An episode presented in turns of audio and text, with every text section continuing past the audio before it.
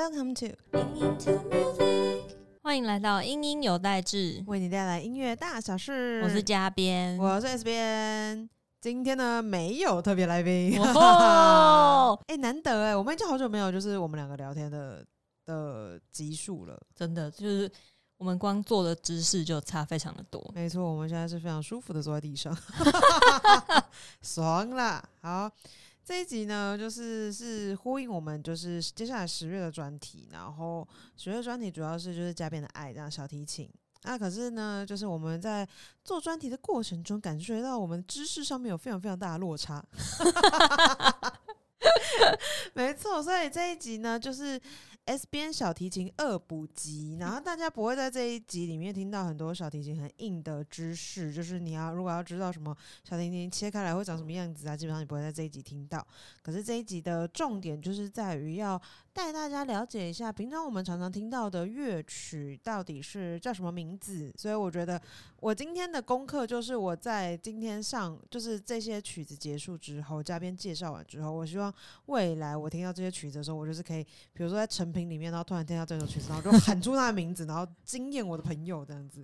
就是你你确定你朋友不会觉得你可能会想经病吗？打我吧？我没有，我朋友都习惯了，不然怎么可能跟我当朋友？说的也是，没错，所以就是这是我今天给我自己的小功课这样子，然后希望就是如果是熟悉这些乐曲的，就是诶，希望就是我们也可以带给你一些新的东西。那如果是你听过但不知道它叫什么名字的，希望你们也可以跟 S B 一起练习，就没错。经验朋友就是靠这种时候了，哈哈。没错，那就让我们开始吧。好，今天呢，我们总共准备了八首，诶，八首吗？那么多吗？对，八首，然后总共会分三个部分。好，我还特别假装很有那个逻辑的，把它分成三个部分所。以是真的有逻辑吗？耶，答不出来。有啦。好，那我们第一 part 就是叫做传说中的曲子，嗯哼。诶不对啦，是传说一般的曲子。哦，就是神曲的意思是不是？嗯对对对那第一首呢，我们就先来直接下音乐给大家听一下。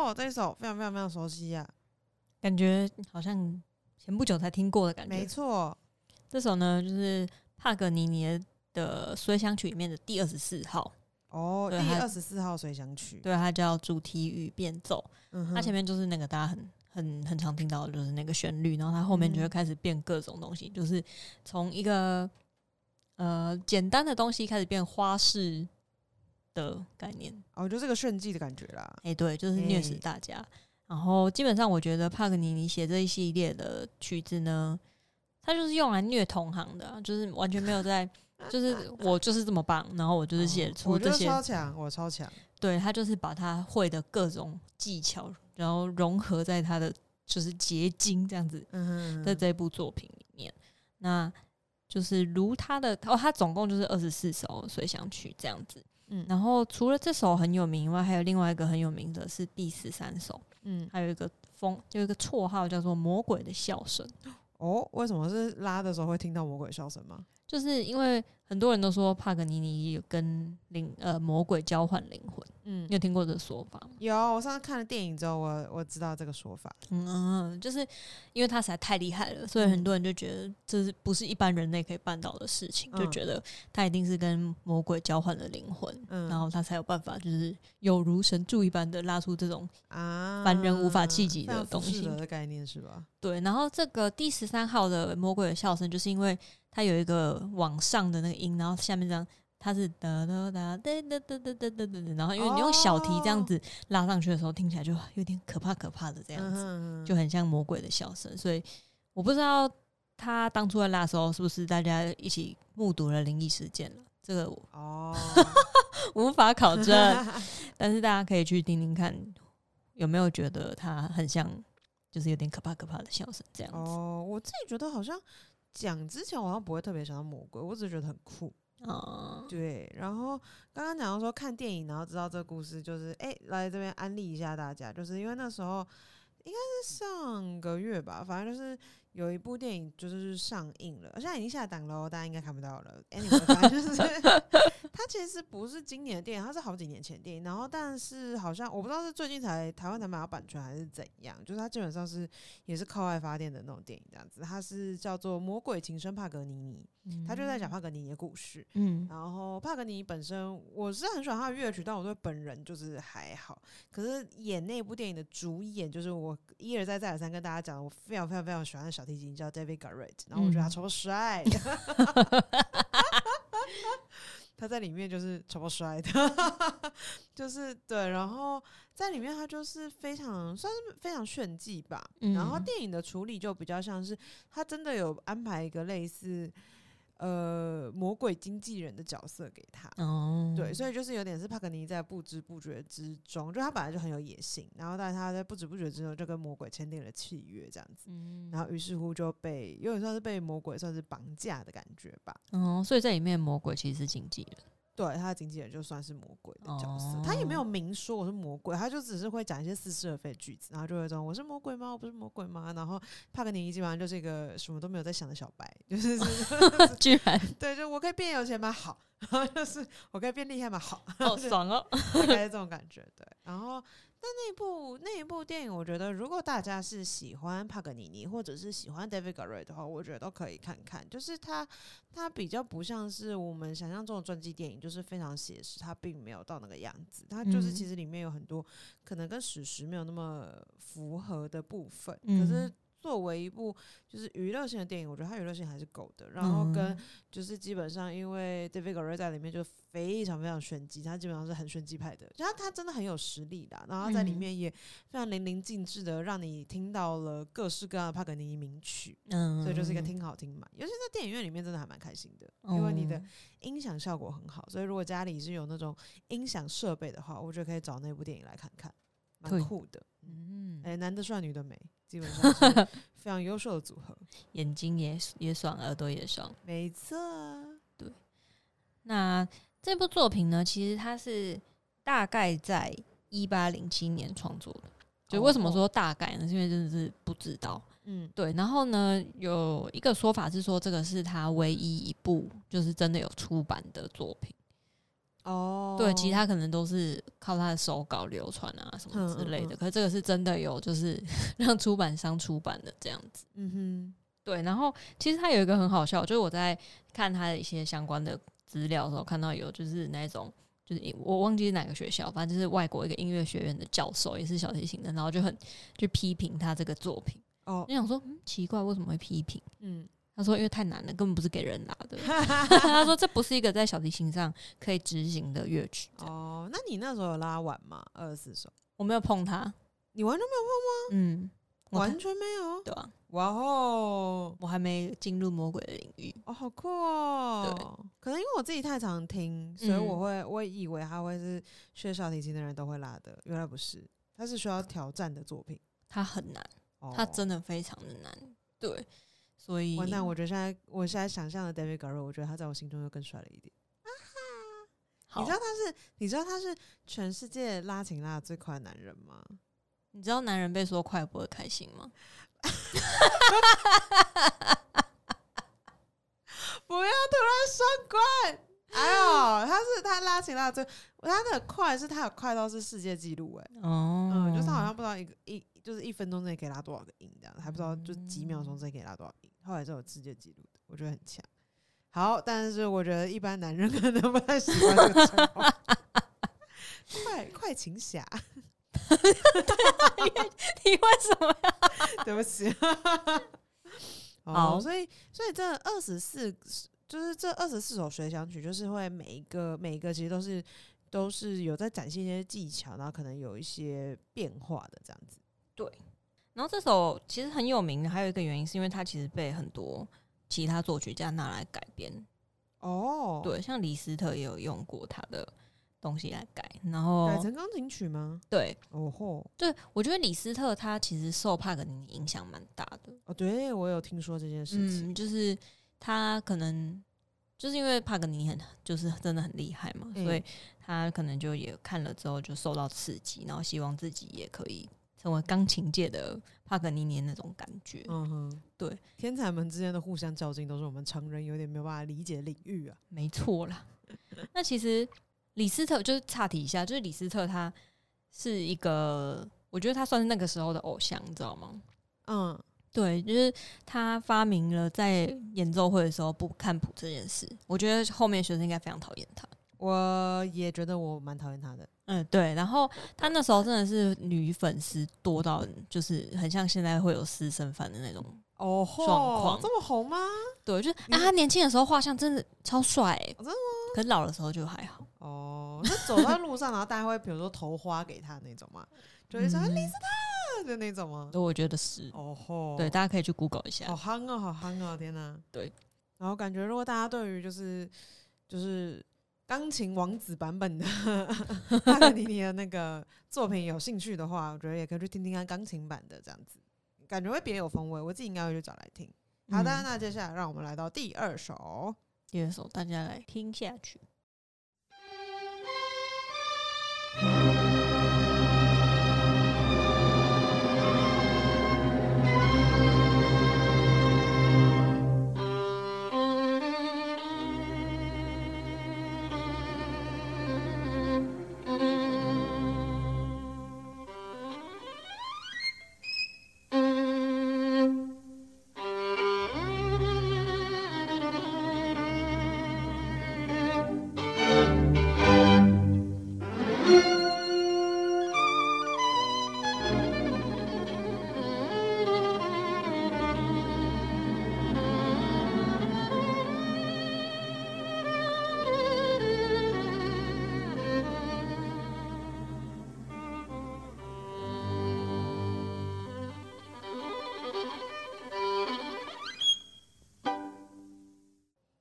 这一首我前两个礼拜才听过，我哎呦答得出来，哎呦，《流浪者之歌》。哎，没欸错。上前两个礼拜跑去听了曾宇谦的那个演奏会。哦欸，我很喜欢，我真的蛮喜欢这首的。可是我其嗯实也只记得他开头的那一段旋律，我后面的，就是我我是到听了曾宇谦的，就是音乐会，嗯我，才意识到我是第一次把这首曲子从头到尾听完。应该是因为很多电视剧啊，或者是电影里面很常就是当主角啊，或者什么角色里遇到什么，对对就是那种悲惨事情的时候，对对对，它就会就会有那个开头那一段旋律，但就没有后面这样子。嗯可是我其实一直蛮好奇，就是《流浪者之歌》指的到底是个啥？哦，你觉得这个流浪者指的是谁？就是我我不知道，可以想象一下，我们很说到流浪者，很容易会联想到的人，吉吉普赛人对，哦，真的假的？嗯，哦，就是他们。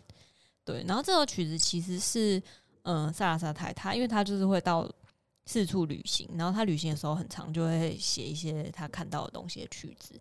那这首其实就是他在匈牙利的时候，他到布达佩斯这个地方，然后听到一些吉普赛人他们在用扬琴演奏，然后他就产生扬琴吗？对哦，大家如果有听我们节目的话，就是还可能会记得我们之前爵士采访严翩翩学姐的时候，有讲到就是匈牙利有扬琴这件事情。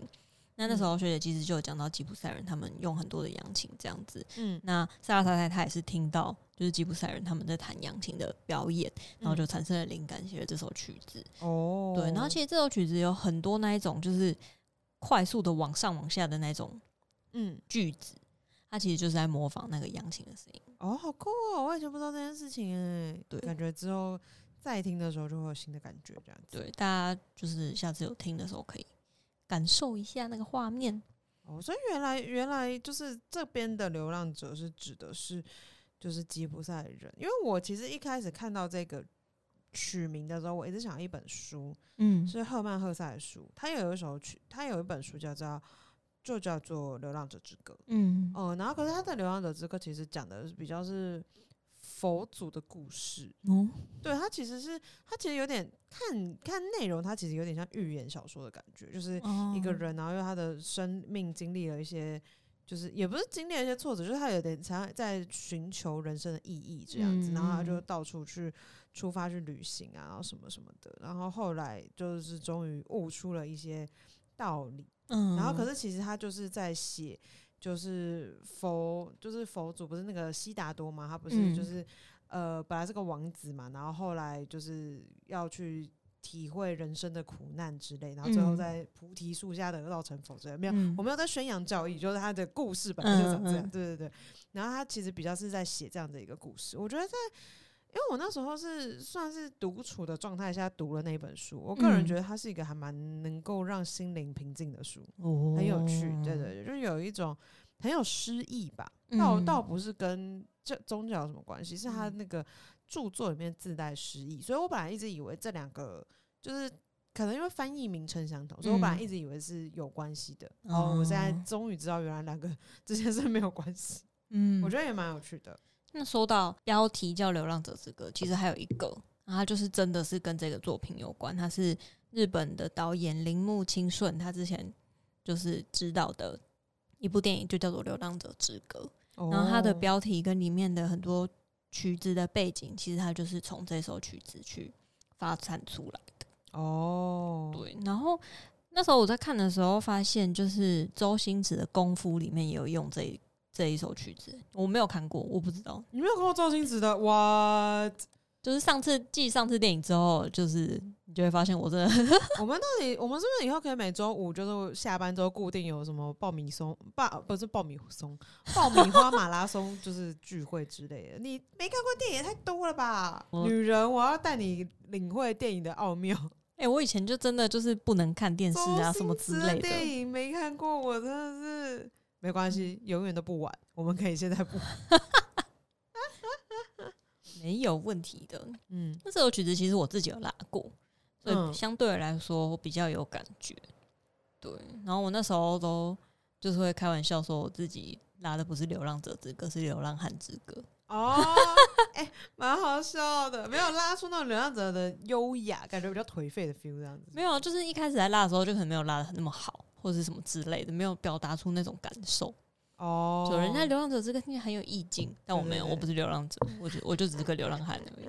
对，所以我觉得有拉过的曲子，还是自己会比较有感觉啦。嗯嗯，那第三首呢，也是一个我觉得应该大家都听过，可是可能九成九不知道曲名的曲子。来，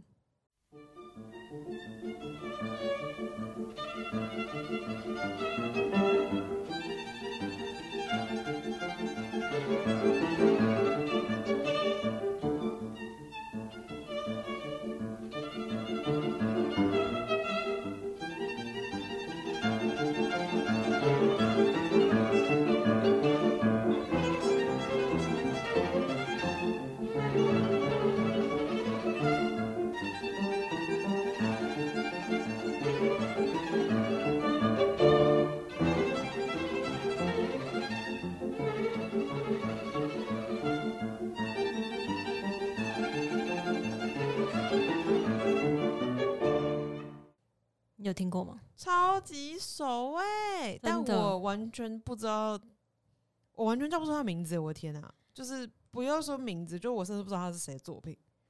就是我当初就是我们在要做这一集的内容的时候，我就想，就是基本上 Part One 的三首曲子都是我想的，嗯，然后那时候就是脑海中就是浮现了这首曲子的旋律，但是我老实说我也想不起来它到底叫什么，我真的是的？我真的想的很痛苦，你知道吗？我就一直想说，就是这首这首曲子呢，其实是我脑中浮现的是我们就是国小国中班上男生在那边自己在那边拉，然后在那边觉得自以为很帅的那种画面。嗯哼，就这首曲子好像很喜欢在一些 PK 的时候用到，我不知道你有没有这种感觉？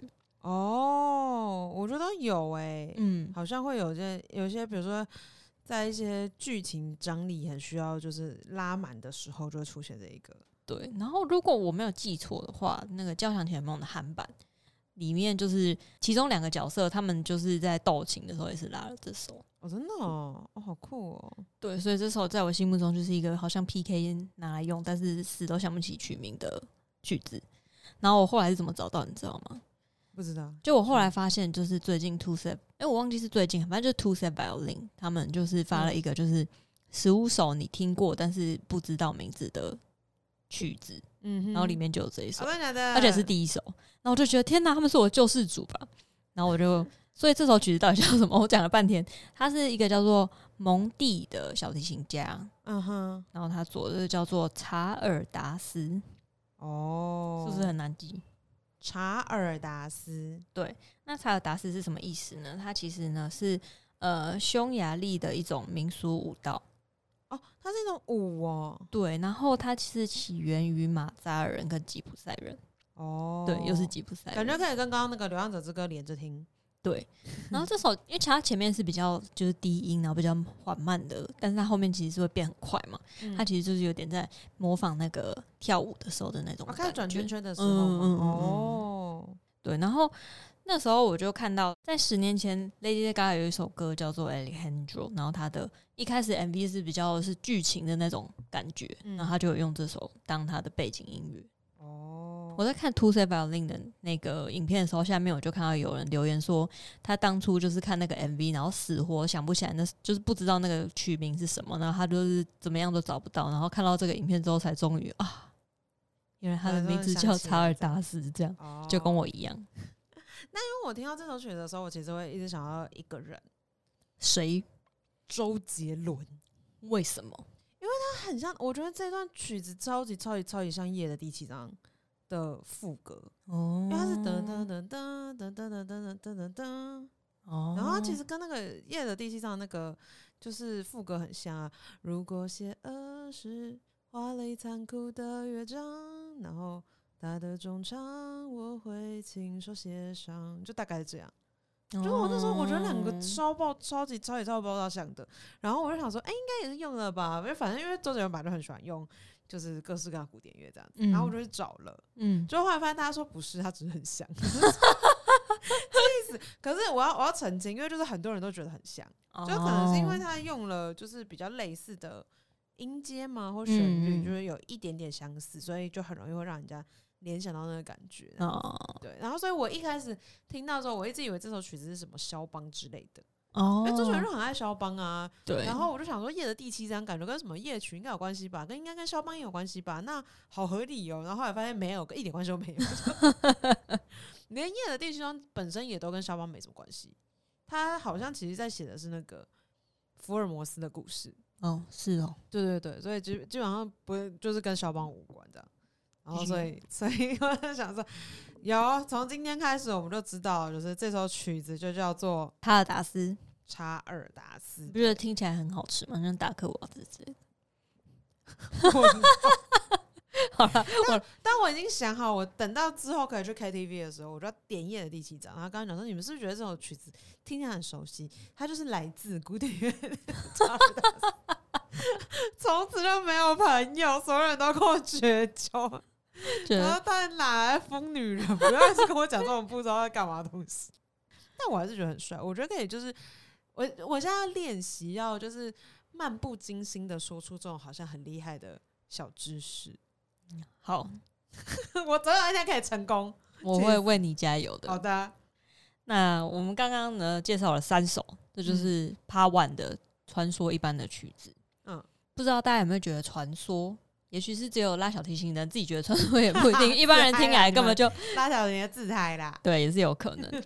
那 Part Two 呢？Part Two 呢是那时候我就征求了我们办公室小伙伴们的意见，觉得有哪些曲子是他们觉得很常听到，但是不知道叫什么的。然后大家就提供了四首。然后很神奇的是，我看完这四首之后，突然觉得有点就是勾起那种小时候的记忆。为什么？就是我小时候就是很多那种就是谱啊乐谱，嗯它就会可能是什么演奏会常听到的啊，或者什么嗯表演用的曲子啊，然后就是有一本那个谱，然后我就觉得它非常的奇特，它什么鬼都有。哦，万用谱就对了。哎，对啊，然后大家推荐的这些刚好好像里面都有，真的假的？所以这些你都有都有学过就对了。有三首有拉过，哦，应该啦。就是你知道，有时候啊，有有些曲子你真的是太常听到，我会有点错乱，就是不知道自己到底有没有拉过。哦，我懂，我懂。对，就真的要拿起琴，然后发现自己的指法啊，然后功法全部都乱，好像没有办法顺利的接过去，才发现啊，原来我没拉过啦，差不多是这种感觉。那我们 Part Two 的第一首呢，我们就先让大家来听听看。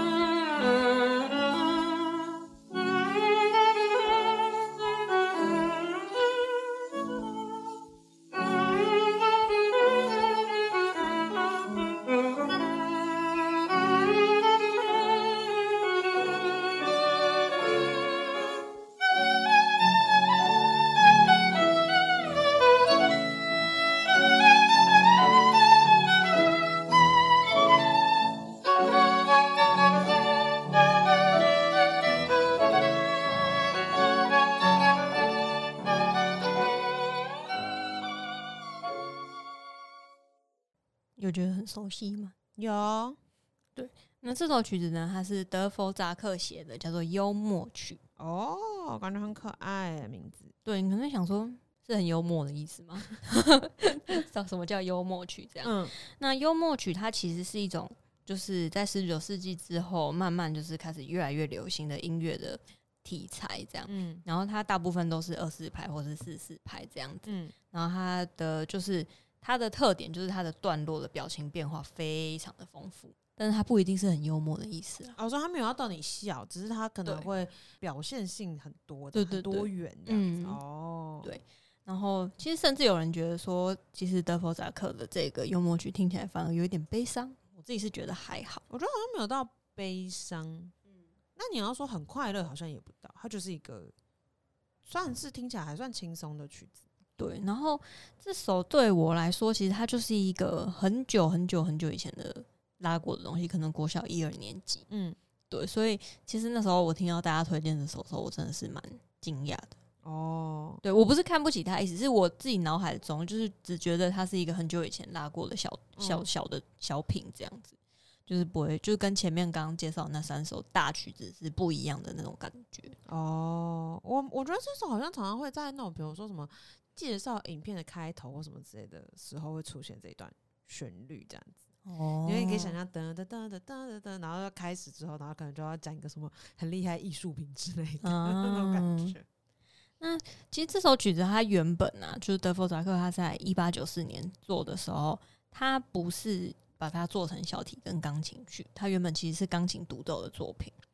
对，然后他那时候总共写了八首的幽默曲，哦吼，对，然后这个是第七首，嗯对，然后可是现在感觉比较常听到的是小提的嘛，对那他其实是一个叫克莱斯勒的小提琴家，他改编的。然后这个人这家伙呢，他等一下还会再出现。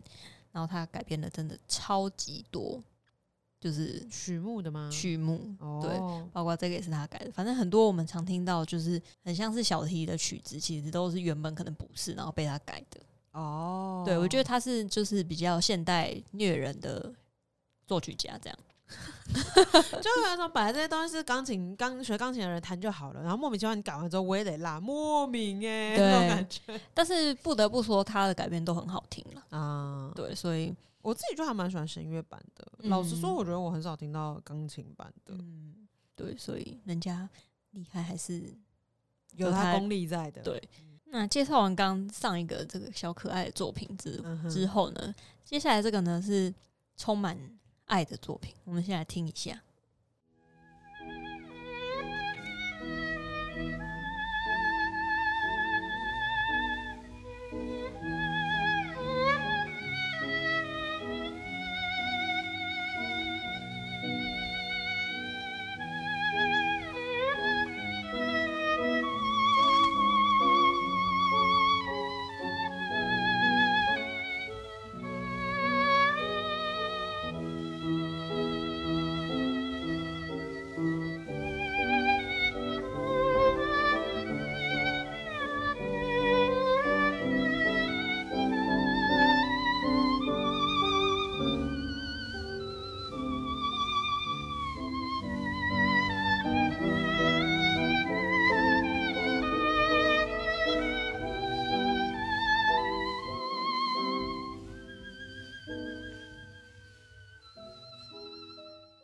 有没有觉得很熟悉呀、超级好像在哪里听过的感觉啊？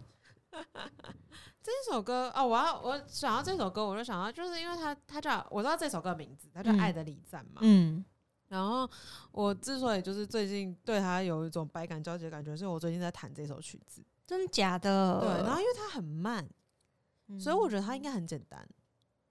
然后越慢越难。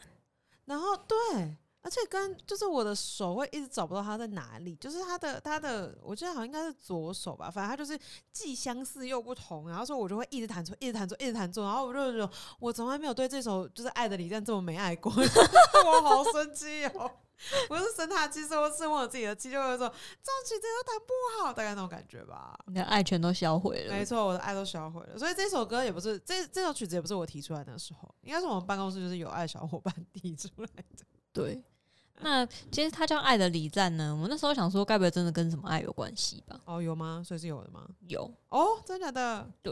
这首这首曲子其实是一八八八年的时候，然后就是这一首曲子的作曲家就是艾尔加，他跟他的那时候是女朋友叫做卡若琳，他们订婚前不久，然后那时候卡若琳写了一首诗篇叫做《爱的优雅》给他，嗯，然后他就带着这首诗去度假，这样子。然后他在度假的过程中就产生了灵感，然后就把这首、呃情人写给他的诗，把它谱成这首曲子，哦，好甜蜜哦。然后就是回应他的爱妻对他的告白，这样子。哦，哎、这个很甜哎。，对，我觉得是我以前一直觉得，我我以前一直觉得，就是说婚礼的时候就是要卡农之类的。我觉得《爱的礼赞》好像也可以模仿进去。我知道哦很多人会，其实其实就是会在婚礼的场合有《爱的礼赞》。所以你觉得杨丞琳选这首把它改成庆祝合理吧？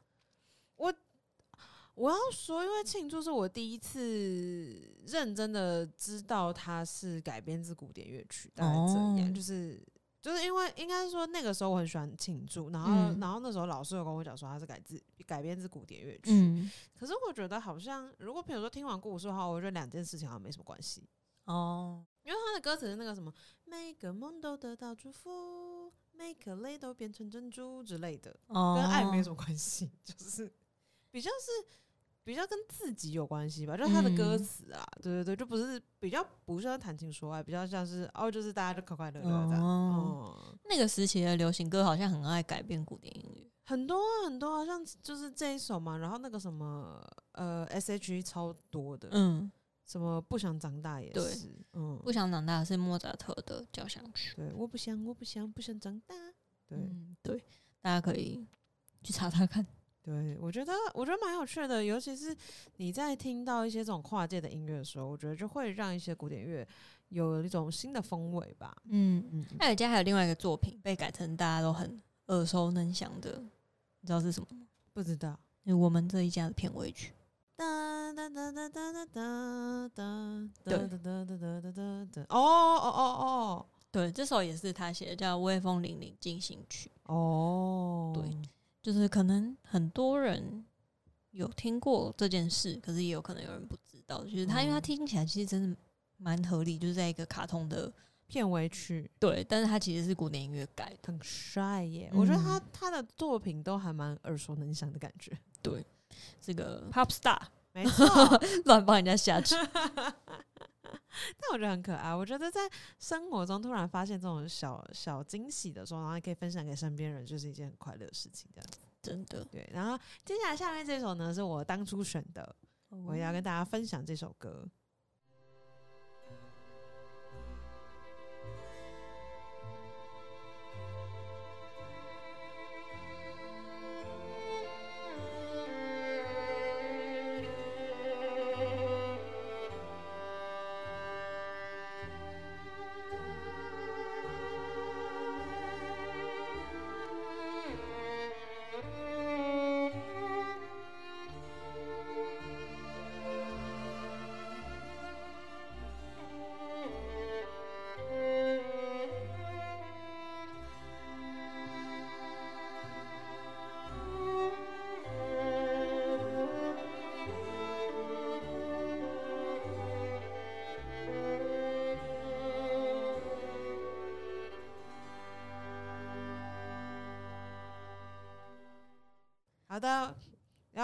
分享，因为是我选出来的，我是知道他的名字的，他是我这这一系列里面唯一大概。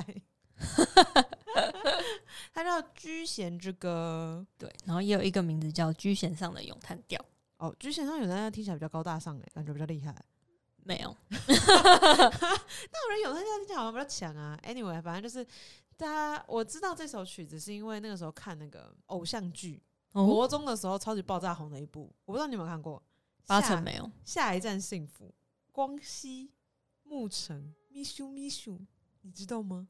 我我知道这部剧，对，然后他，我我感受到你其实没有看，我没有，我就不能看电视但啊。anyway，这这部剧当初大概就真的很红。如果跟我年纪差不多的，比我大或比我小一点，应该都会知道这部剧这样子。然后嗯，他们在里面《巨贤之歌》就是一个很重要的，就是呃，把男女主角拉在一起的媒介吧。哦对对对，就是他们《居贤之歌》同时承载了说男主角的一些回忆跟女主角的一些回忆，然后他们在这首曲子上面找到一种共鸣。哦对，然后所以他们就常常会一直反复地讲起这首歌。我那时候有点觉得他《居贤之歌》已经有点强行安利，他只是要把你，就是他只是让你把这个名字记起来，那他就成功了，因为我都记得，直到现在都记得。对我到现在就还记得这一首这样子。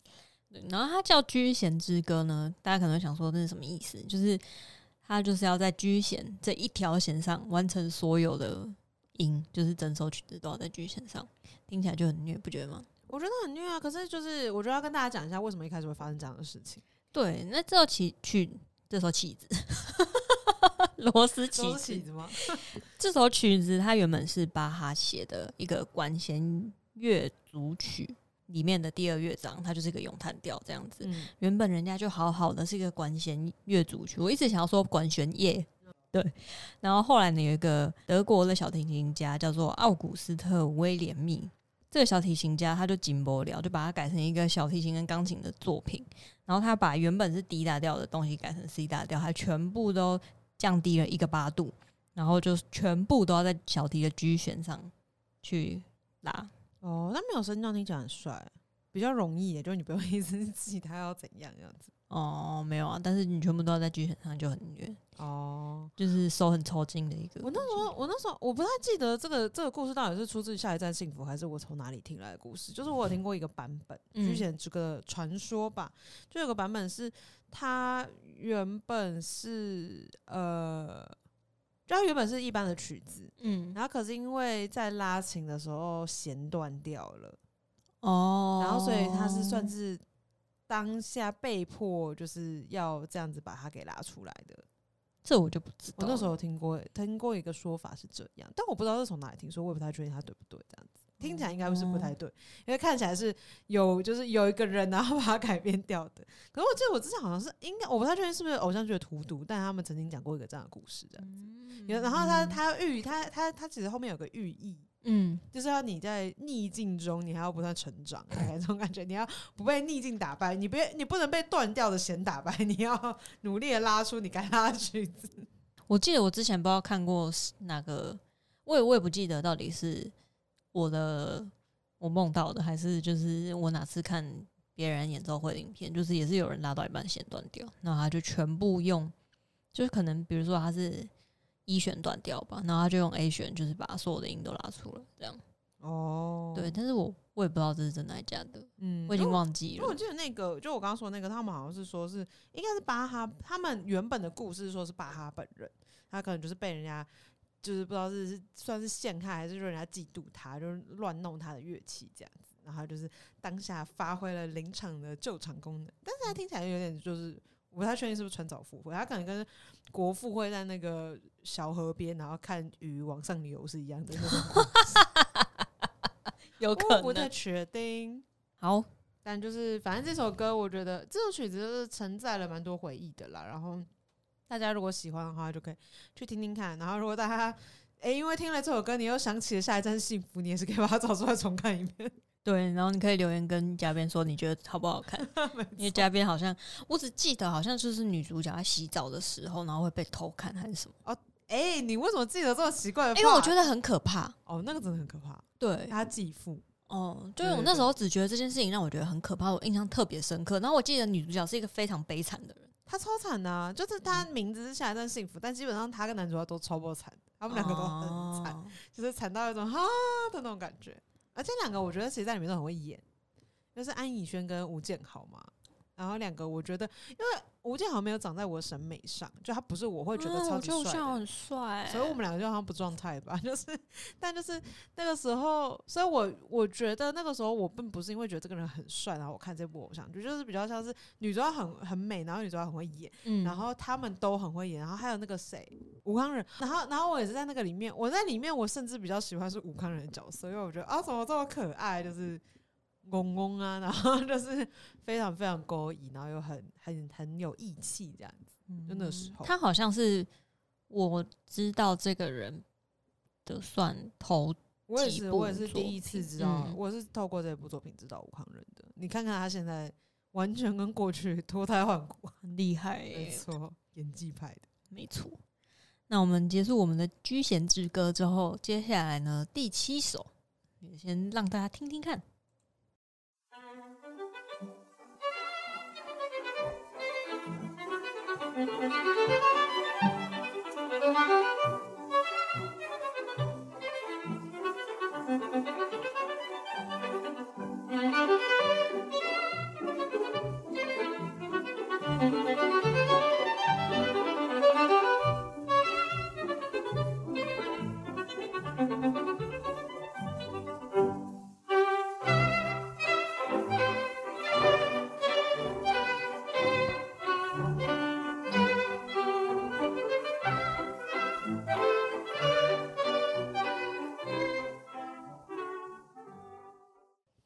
我觉得这首曲子我也很熟。我觉得它跟上前面有一首曲子有异曲同工之妙，就是前面那一首比较像是你要介绍影片的开场，嗯然后这个比较像是一段介绍影片跟另外一段介绍影片之间的那个衔接。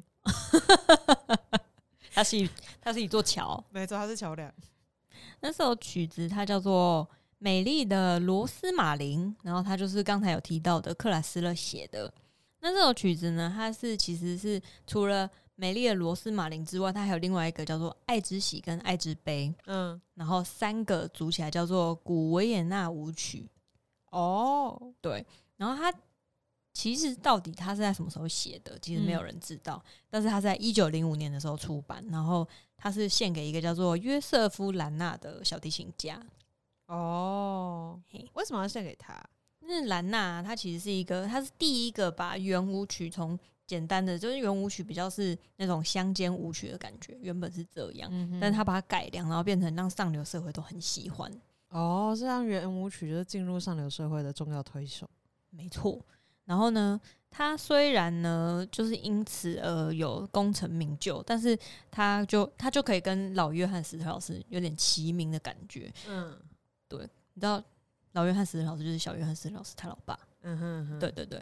然后他虽然就是感觉跟他有点齐名的感觉，可是他就是永远都比不过他，哦，好讨厌哦这种前面总是有一座山的感觉。就是寄生与和生量。没错，对，然后那时候他就是有点惨惨的，就是他在，因为他是维也纳人，就是奥地利人这样子，嗯然后约翰斯特老师也是嘛，可是那时候就是他只在国内红，可是小约呃老约翰斯特老师他就是在国外也红，嗯哼，对，所以人家就可以出国去表演，哦他就国际巨星就对了。对啊，可是他就没机会，哦哟，就有点可怜了。哦，那他比较像是就是这个作曲家，他是把这个献给他，有点像是对他致意的感觉，这样子。对，哦，原来还有这一段爱恨纠葛呀。没错了。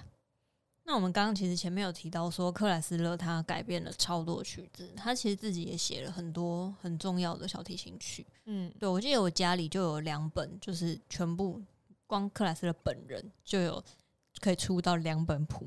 这人也太多产了吧？对，然后就是里面像之前我们采访邓浩敦老师里面有提到的《中国花鼓》，也是他的作品。嗯，那首真的很好听。对，然后我记得我那时候国中的时候，就是买了他的第一，就是他的那个曲集的第一本。对，然后后来到好像大学的时候吧，又买了第二本这样子。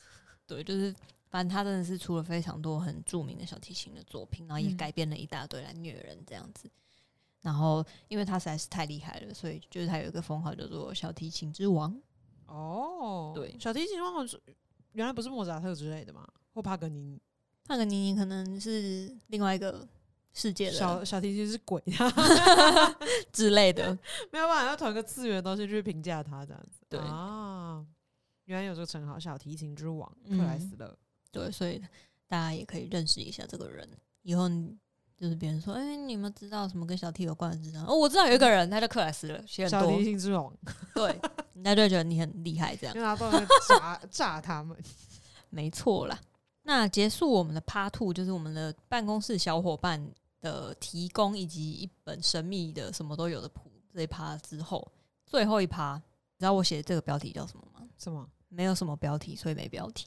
到底要怎样？你为什么要把它独立于一切之外啊？我们这一趴有几首曲子？一首你为什么？你是不是讨厌它？先放，先放来听听。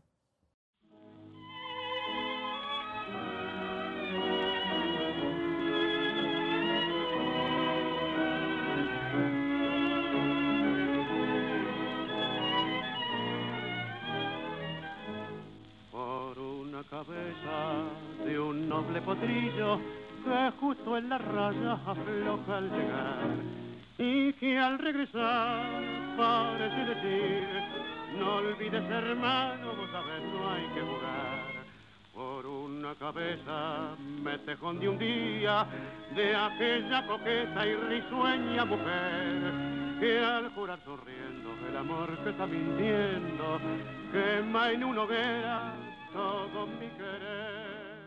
哦，这也是开场曲系列的曲子。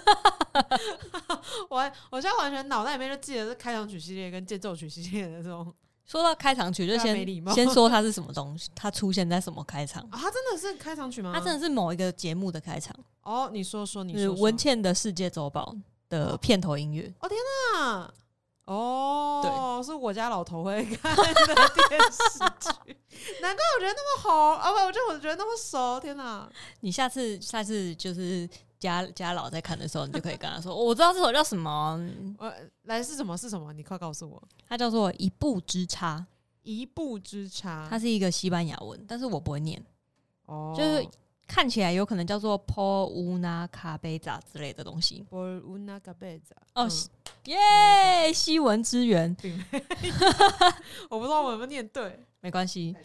然后它是一首很有名的西班牙文的探戈，哦，对，它是在一九三五年由阿根廷的歌手卡洛斯·葛戴尔作曲，然后雅法多·勒佩拉作词的。